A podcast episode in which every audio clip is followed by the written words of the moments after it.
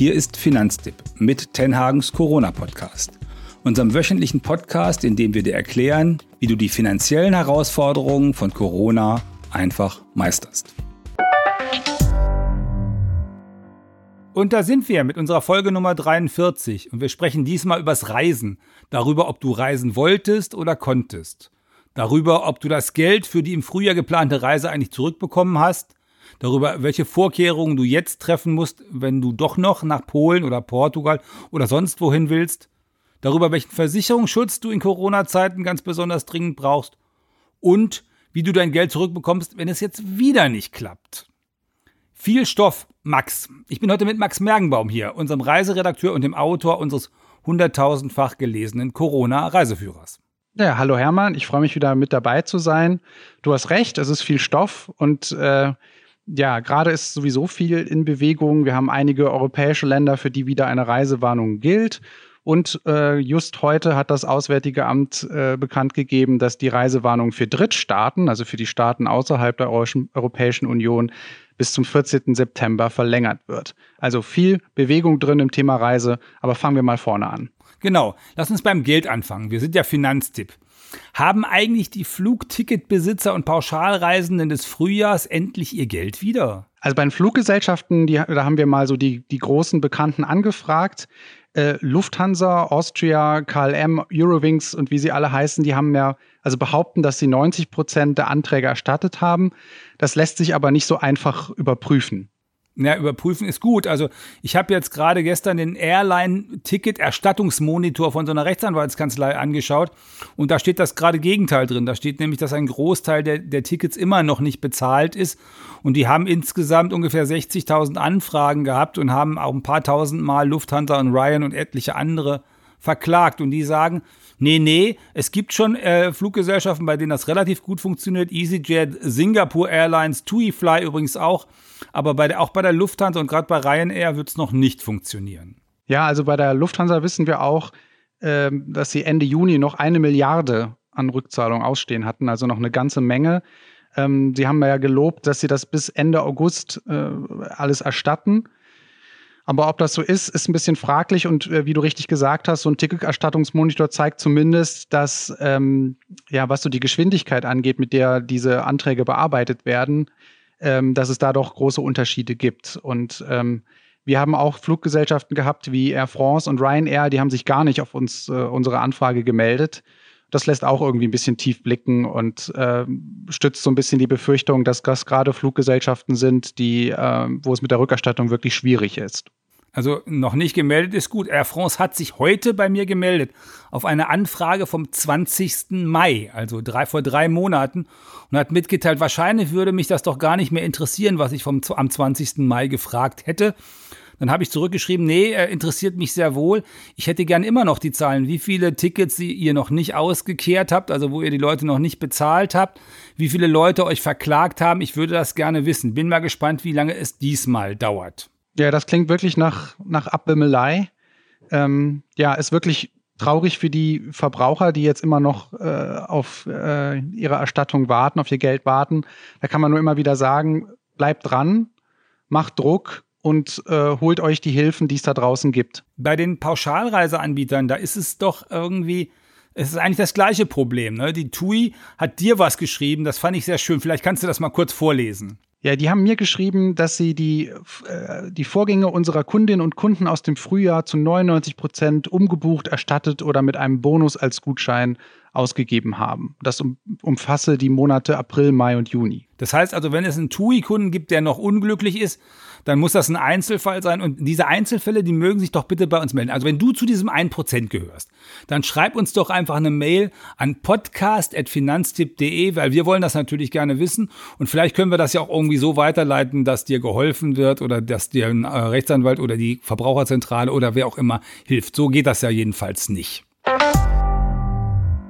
So, Jetzt haben wir die äh, sozusagen ja über die gesprochen, die so eine etwas blöde Erfahrung gehabt haben. Das hat, ähm, haben wir im Sommer mal eine Umfrage gesehen. Ja, bei etlichen, bei einem Drittel der Urlauber ungefähr hat das richtig ins Kontor gehauen. Die hatten dann auch gar keine Lust mehr, so richtig wegzufahren. Aber es gibt dann erheblichen Teil von Menschen, die dann trotzdem in Urlaub wollten oder wollen und auch ins Ausland fahren wollen Und ähm, dann ähm, ist die Frage, wie ist denn das eigentlich jetzt? Also, wenn, wenn man jetzt in Urlaub fahren wollte, ähm, welche Vorkehrungen würdest du denn als Experte auf jeden Fall treffen? Also ich würde einfach mal schauen, wie, ähm, wie das Infektionsgeschehen äh, in dem Land aussieht. Da kann man auf das, die Seite besuchen des Europäischen Zentrums für Prävention und die Kontrolle von Krankheiten. Da kann man natürlich auch immer Zahlen finden, wie sich das Geschehen so entwickelt und da mal ein bisschen absehen, ob ähm, vielleicht das Risiko, dass es da zu einer Reisewarnung kommt, eben zunimmt oder nicht in den Zeitraum, den man geplant hat.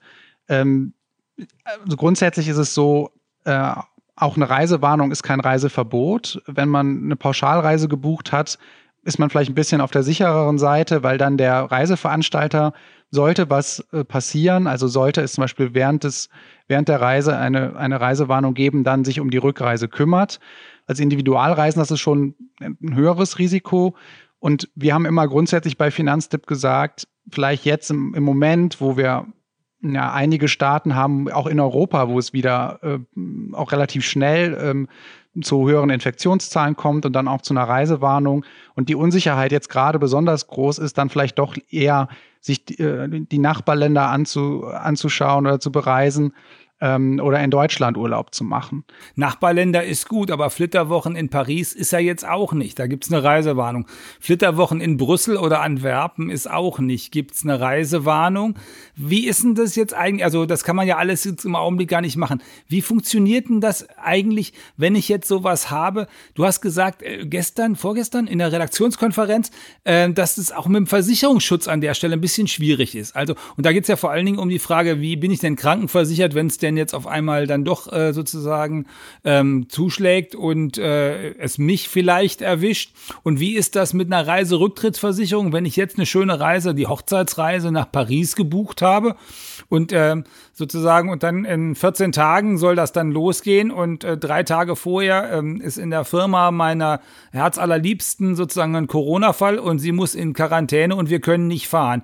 Wie, wie sieht denn das aus? Kann ich das Geld irgendwie dafür äh, zurückbekommen? Also ähm, das, sind, das sind jetzt zwei große Themen. Also einmal, wir empfehlen ja grundsätzlich, dass jeder, der reist, sollte eine Auslandskrankenversicherung äh, haben. Ja, das ist also ein Muss. Und da gibt's immer die, die zwei Probleme, ähm, dass manche Versicherungen in ihren Bedingungen ähm, eine Pandemie ausschließen. Das wäre dann Corona, die wurde als Pandemie eingestuft, oder dass sie eine Reisewarnung ausschließen.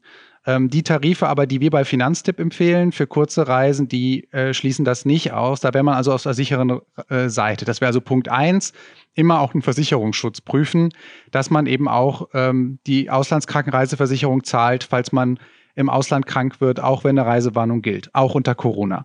Punkt eins. Die findet ihr dann auch in den Show Notes, die richtigen. Genau. Und der zweite Punkt, was du jetzt sagst, wenn man äh, jetzt im Inland in Quarantäne kommt, äh, und nicht verreisen kann. Da würde man jetzt intuitiv sagen, das ist ja ein Reiserücktrittsgrund.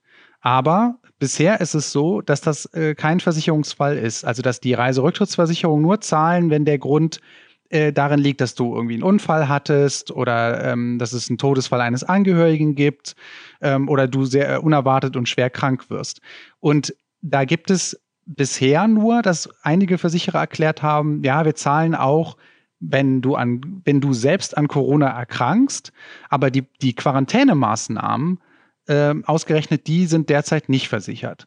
Aber es scheint jetzt, dass äh, Corona äh, etwas Bewegung in den Reiseversicherungsmarkt gebracht hat, denn es gibt einige Anbieter, die angekündigt haben, dass sie Zusatzversicherungen anbieten, die eben diese Quarantänemaßnahmen versichern.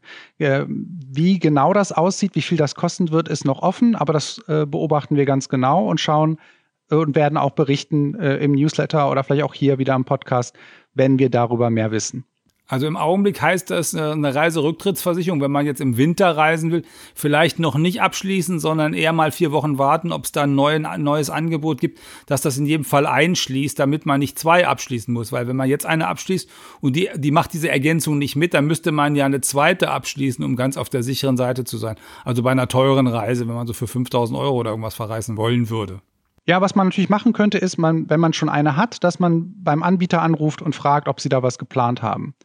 Und sonst muss man halt überlegen, ob man wechselt. Ich meine, vielleicht ist es jetzt ähm, momentan auch eher besser, eine Reiserücktrittsversicherung für eine Einzelreise abzuschließen, weil man ja auch ähm, ja, was so ein Jahrestarif angeht, weiß man ja gar nicht, ob der sich ob der sich rentieren wird im nächsten Jahr. Wir wissen ja alle noch nicht genau, was da kommt.